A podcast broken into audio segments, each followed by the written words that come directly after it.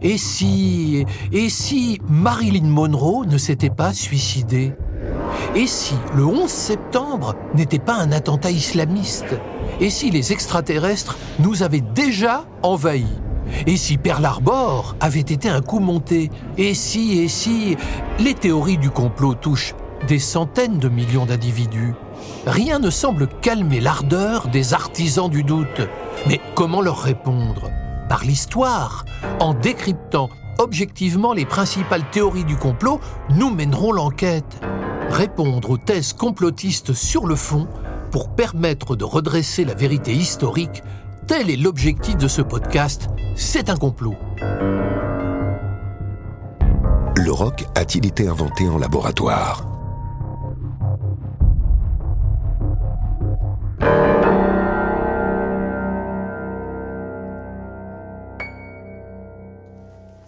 Connaissez-vous Apocalypse Culture ce livre extraordinaire, euh, édité aux États-Unis en 1987, témoigne que autour du rock et de ses secrets, il y a d'incroyables théories du complot qui ont pu apparaître au fil des années.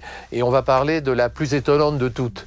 Euh, le rock n'est-il qu'un produit de synthèse, élaboré en laboratoire dans le but avoué d'abrutir les masses?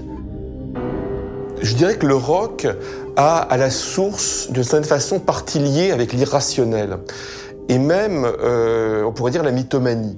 Je peux prendre un exemple extrêmement simple et connu de tous, rock au sens large, Bob Dylan. Bon, Bob Dylan, c'est pas son vrai nom, c'est un pseudonyme, ça c'est fréquent euh, dans tous les arts.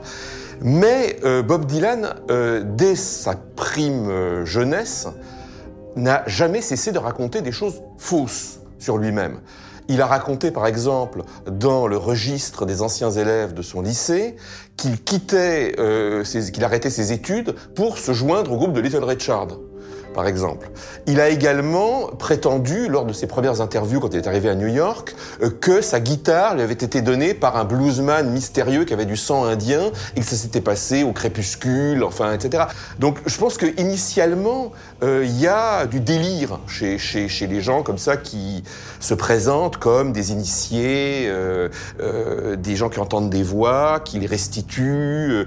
On peut aussi parler du côté chamanique de Jim Morrison, enfin, la sorcellerie la magie, magie blanche, magie noire. Donc euh, le rock n'est pas une science exacte, déjà, pour commencer.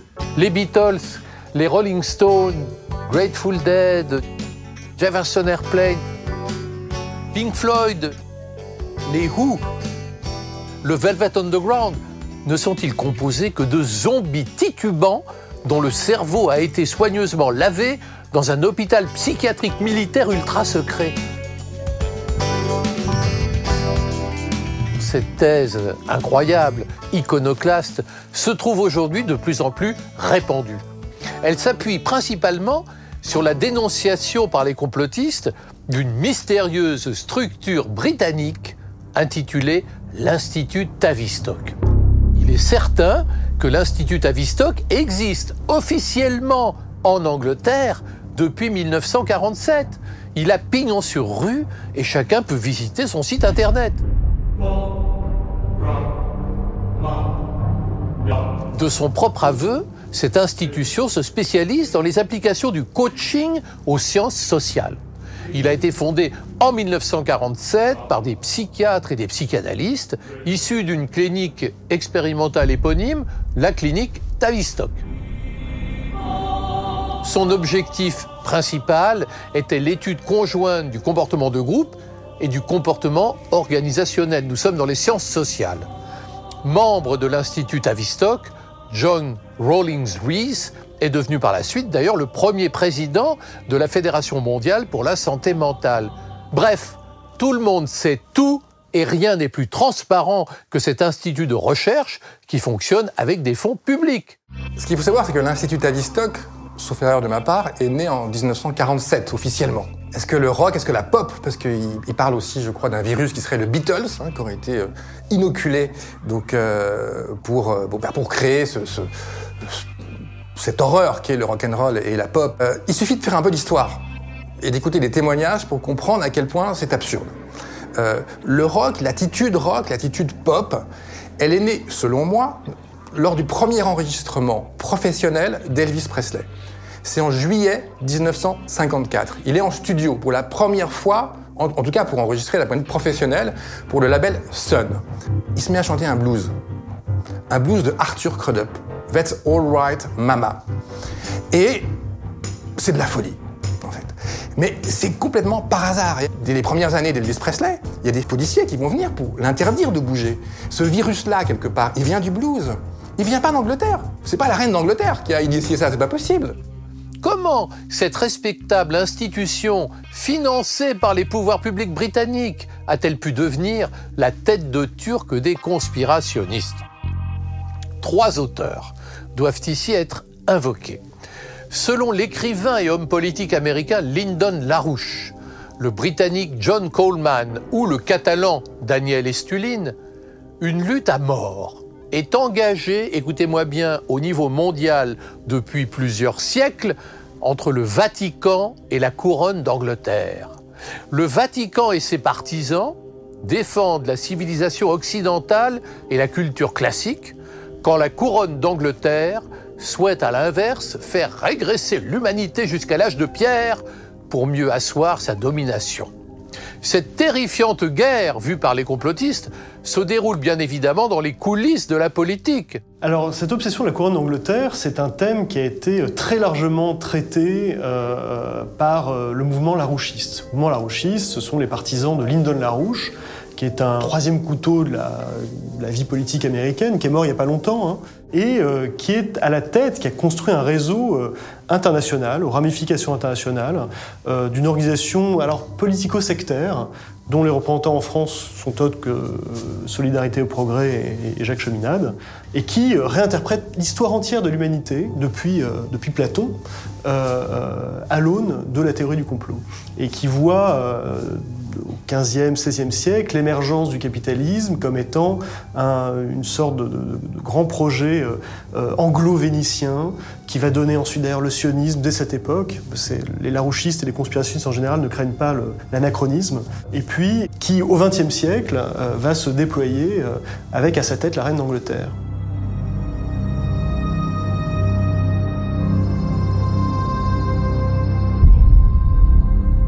J'ai rencontré euh, Lyndon Larouche, je crois, en 2004-2005 de mémoire, mais je peux me tromper. Euh, dans le cadre d'un documentaire. Euh, je crois même pas avoir gardé cette interview dans le documentaire tellement le type était décevant et, banal et une sorte de, de fonctionnaire de la conspiration. L'entretien avait été évidemment compliqué et long à monter. J'étais passé par ses relais français, Jacques Cheminade. Et ce que j'avais senti, c'est que quelqu'un qui m'était présenté comme une sorte de pape euh, très lointain euh, était évidemment plus que ravi d'aller euh, parler à la première caméra venue. Le cadre était assez intéressant parce que il était évidemment entouré de partisans et en particulier il était entouré de gardes du corps. Et j'ai rarement eu le, la sensation euh, de, faire une interview sous contrôle et sous la, surveillance et peut-être même sous la, sous la pression physique de garde du corps. La monarchie britannique, contrôlant le trafic de drogue, le terrorisme international et l'Allemagne hitlérienne, un tel scénario peut sembler loufoque. Il est toutefois, aujourd'hui, repris et développé à l'infini sur le web les Anglais sont ainsi perçus comme les tenants d'une oligarchie cannibale qui souhaite réduire la planète en esclavage. Il s'agit dans tous les cas de l'encadrer, de contrôler les populations et d'éviter leur accès à la culture. Mais comment faire? Alors pourquoi la reine d'Angleterre? Parce que certes, c'est une puissance financière, la reine d'Angleterre, mais la reine d'Angleterre, euh, elle est par exemple moins riche que le prince de Monaco, on sait peu. Euh, euh, elle ne fait pas partie des, personnes les plus riches du monde, non plus, contrairement à un mythe persistant. et il y a cette idée que la reine d'Angleterre est à la tête du trafic de drogue international. Et que c'est l'Empire britannique qui, est, qui dirige encore aujourd'hui les États-Unis, par exemple, et qui est donneur d'ordre, euh, que à travers, en fait, euh, euh, notamment la, création de la, réserve fédérale américaine, eh, eh, bien, ce sont les Anglais qui tirent, qui tirent les ficelles, et en réalité pas les Anglais, mais les Rothschild. Il s'agit d'abrutir, d'endormir le peuple en le noyant dans un déluge de sous-cultures. C'est pourquoi l'Institut Tavistock aurait inventé dans les années 1960 ce génial artefact qu'est le rock'n'roll. Ainsi, l'émergence du rock n'a rien de spontané. Il s'agit d'un loisir de masse mis en place par l'oligarchie britannique.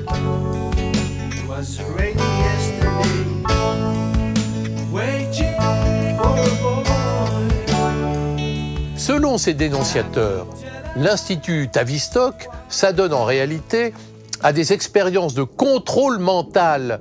Les premières recherches ont été diligentées par l'Institut royal pour les affaires internationales.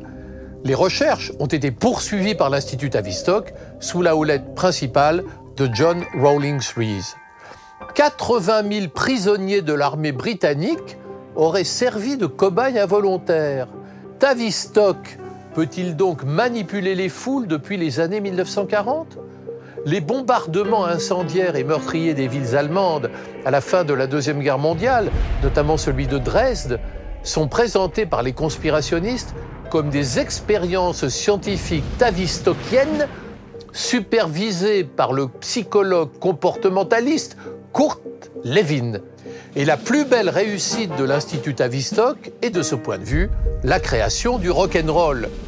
Toutefois, la dissémination du rock ne peut se comprendre sans la prise en compte du trafic de drogue.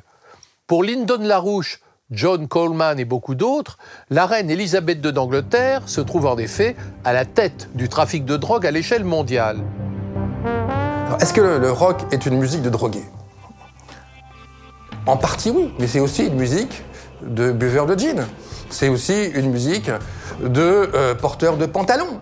Euh, c'est aussi une musique de gens qui mangent des amphétamines ou qui mangent également parfois de la viande à midi.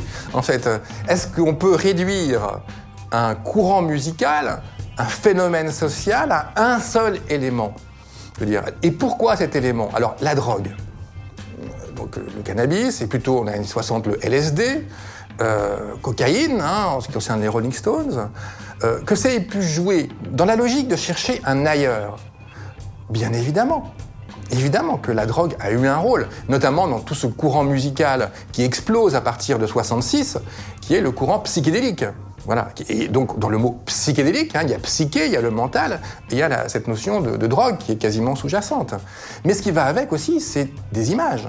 Des images qui sont assez fascinantes, multiples, colorées. C'est une attitude. Euh, les cheveux longs, c'est le refus de la musique des parents. Hein, c'est la logique de la pop. C'est un ras-le-bol par rapport à une société de consommation, par rapport. Donc c'est tout un contexte. Donc qu'il y ait un élément comme la drogue qui puisse participer à un courant, oui, parce que c'était l'un des éléments parmi d'autres permettant d'atteindre un ailleurs. Et effectivement, ça fait que les morceaux sont rallongés. Et d'ailleurs, deux des grands artistes euh, de l'époque, comme Sid Barrett et Brian Wilson, Sid Barrett donc de Pink Floyd, du début de Pink Floyd, et Brian Wilson donc des Beach Boys, euh, évidemment, ont, euh, sans parler de Jimi Hendrix, ils ont pris de la drogue et ils en ont payé un prix fort. La vente des stupéfiants présente un double intérêt. D'une part, elle génère de forts revenus non déclarés, d'autre part, elle permet d'encadrer les masses. Il est vrai que l'Institut Tavistock vise prioritairement la jeunesse. Or, le rock est en effet un merveilleux complément à la drogue. Le rock est une, entre guillemets, musique de drogué qui incite à l'achat de substances prohibées. On prend des drogues pour être cool et on devient malgré soi un zombie made in Tavistock.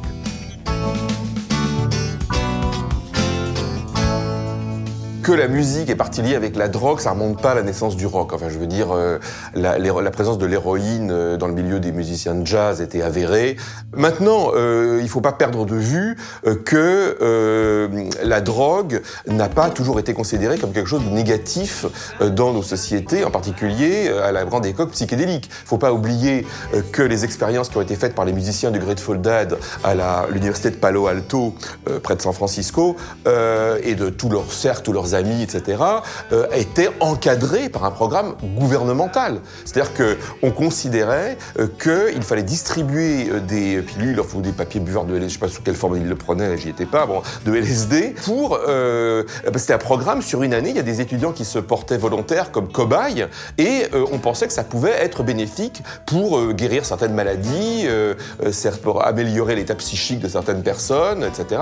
Donc euh, la prise d'hallucinogènes a été fortement encouragée au début, euh, je dirais, par des officiels. Bon, alors après, évidemment, c'est devenu très vite hors de contrôle, puisqu'il y a des musiciens comme par exemple, je pense à Rocky Erickson, qui était un Texan, le fondateur des 14th Floor Elevators, euh, qui a absorbé de façon enfin légendaire, je crois, 25 à 30 pilules par jour. Et après, on l'a arrêté parce qu'il avait une pour un joint. Il a passé euh, je ne sais combien d'années dans un, non pas dans, en prison, mais dans un hôpital psychiatrique. On lui a fait subir des électrochocs. Il faut savoir donc que la, drogue est devenue très vite hors de contrôle, mais enfin, elle était censée, euh, comme disait Jim Morrison, ouvrir les portes de la perception, etc. Elle était valorisée. Comme l'écrit Lyndon LaRouche dans un de ses textes, Pourquoi votre enfant est devenu un drogué? Alors là, je cite Lyndon LaRouche, les Beatles n'ont pas de réel talent musical, mais sont un produit créé à partir des recommandations de la division psychologique de l'armée britannique et promu par des agences contrôlées par les services secrets britanniques. Pour Lyndon LaRouche, le rock n'est donc qu'un opium du peuple, conçu en laboratoire. Dans un livre de 1997, La hiérarchie des conspirateurs, le comité des 300, le Britannique John Coleman, qui se présente comme un ancien agent de renseignement du MI6 britannique, enfonce le clou. Selon lui, le rock s'apparente à un produit de synthèse bien éloigné de tout souci artistique. John Coleman tient même le rock pour une maladie de civilisation, d'autant plus virulente qu'elle a été inoculée.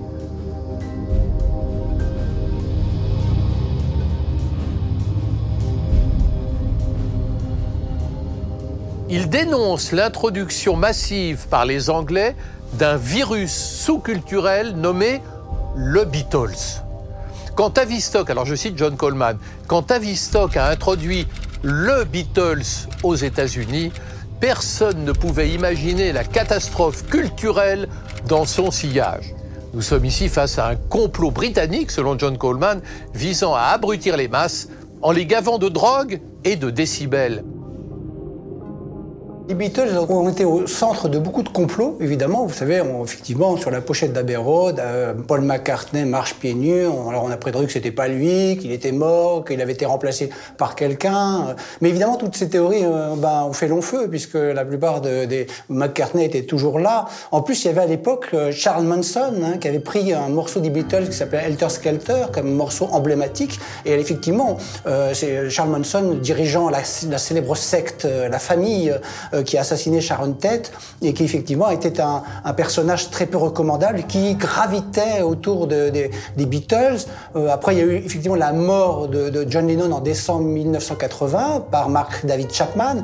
Mais bon, c'est encore des théories qui, qui ont fait long feu puisque nous savons maintenant que Mark David Chapman a agi seul et que c'était juste un fan qui se trouvait en bas de l'hôtel Dakota et qui avait été furieux parce que euh, John Lennon ne s'était pas arrêté assez longtemps auprès de lui, ne, ne l'avait pas invité, l'a- l'avait juste envoyé un petit peu balader comme ça. Et donc quand John Lennon est revenu du studio, de son studio où il a enregistré Double Fantasy, son dernier album, et ben euh, Mark David Chapman l'a tué comme ça dans un, dans un délire euh, mégalomaniaque.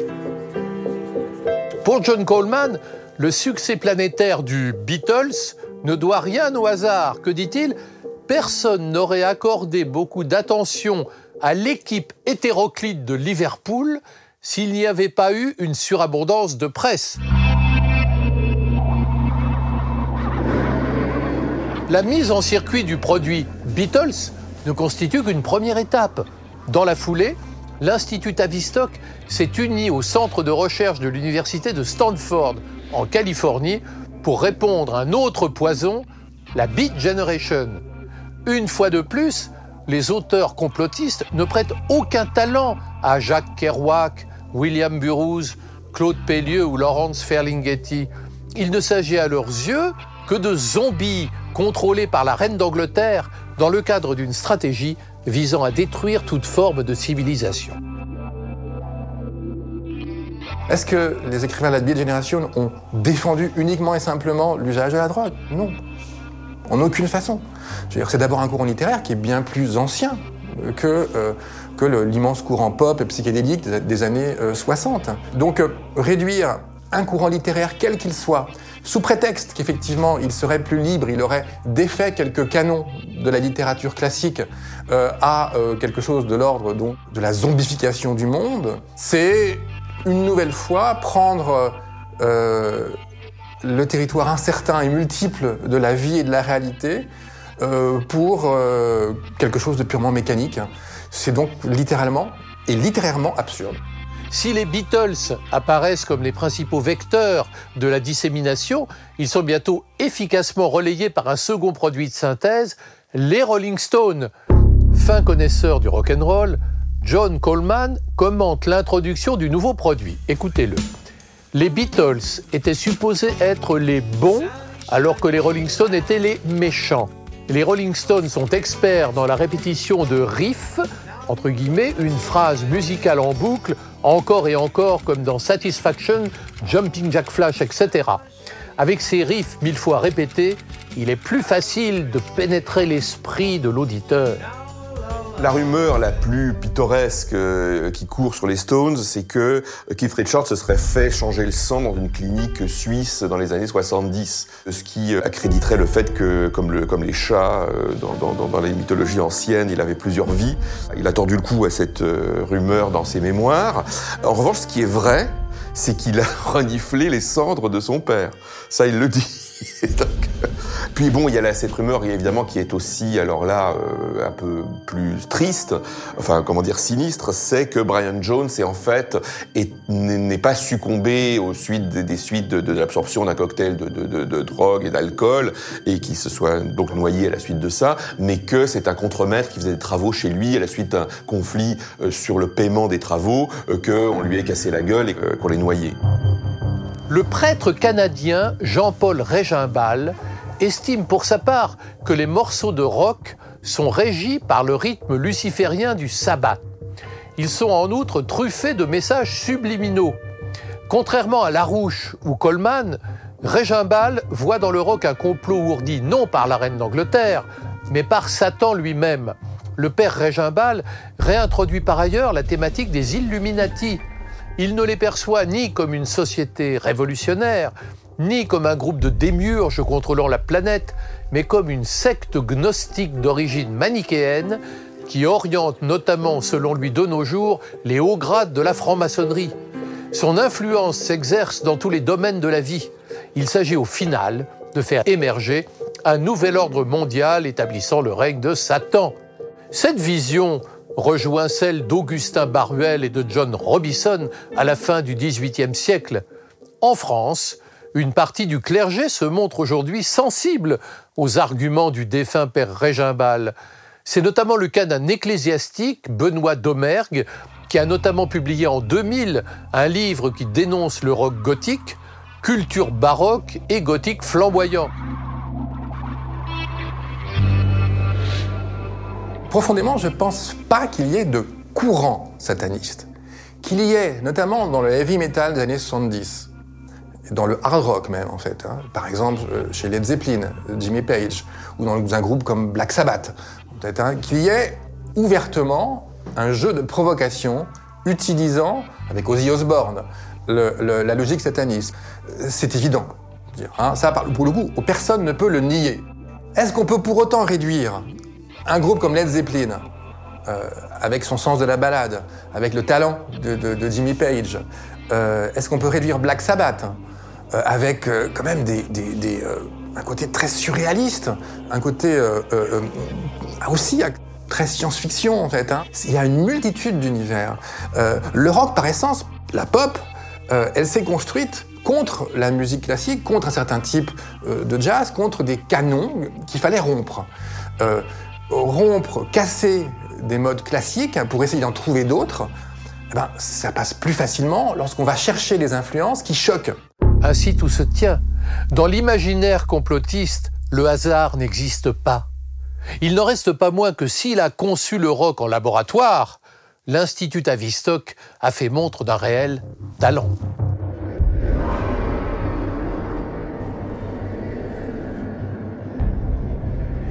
Merci de votre écoute, j'espère que ce podcast vous a plu. N'hésitez pas à mettre des étoiles, à commenter ou à vous abonner. D'autres épisodes sont disponibles, alors bonne écoute, bon partage et à bientôt.